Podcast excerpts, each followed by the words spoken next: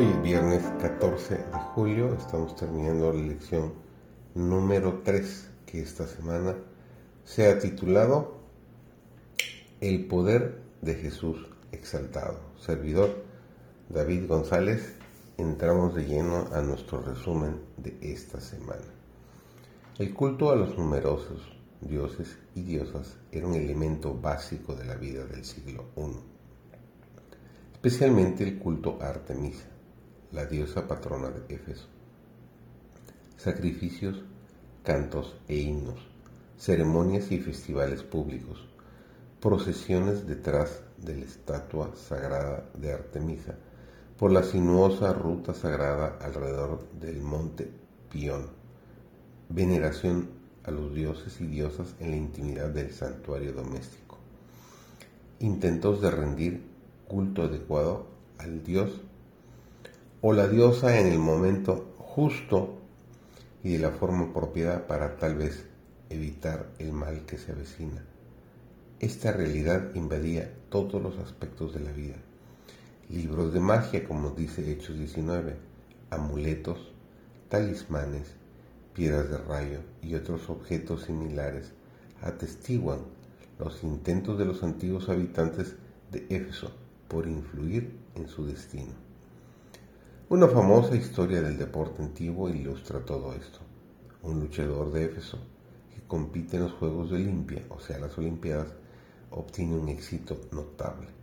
Combate tras combate resulta vencedor, hasta que durante un combate con un luchador de Mileto, un árbitro ve algo alrededor de su tobillo.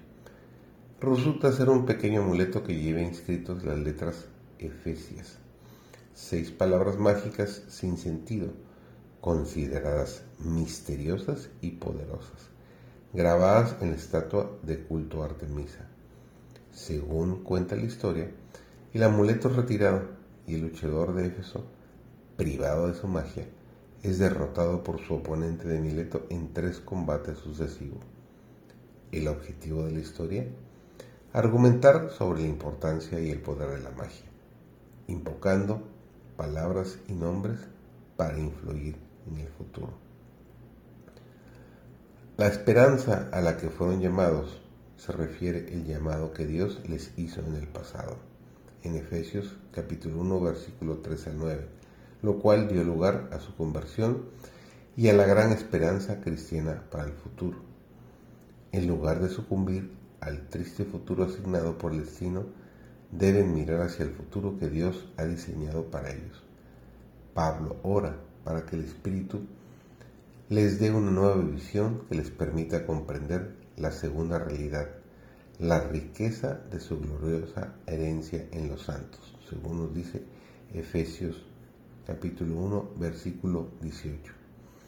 Pablo no enumera todas las posibles categorías de los poderes malignos o espirituales, ni describe alguna jerarquía entre estos poderes.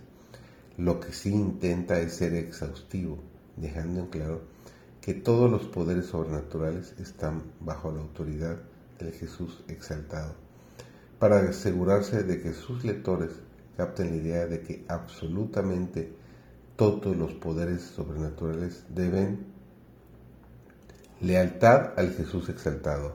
Añade una frase que refleja la práctica religiosa en Éfeso.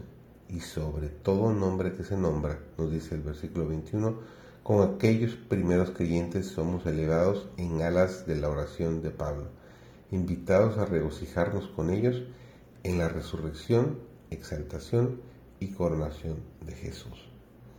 El Dios de nuestro Señor Jesucristo lo resucitó de los muertos y lo sentó a su diestra en los cielos sobre todo principado, autoridad, poder y señorío y sobre todo nombre que se nombra, no solo en ese siglo, sino aún en el venidero todo lo que eso significa en esta época y en este tiempo es que no hay ningún nombre que pueda marcar la diferencia en tu vida como este nombre, nuestro Señor Jesucristo.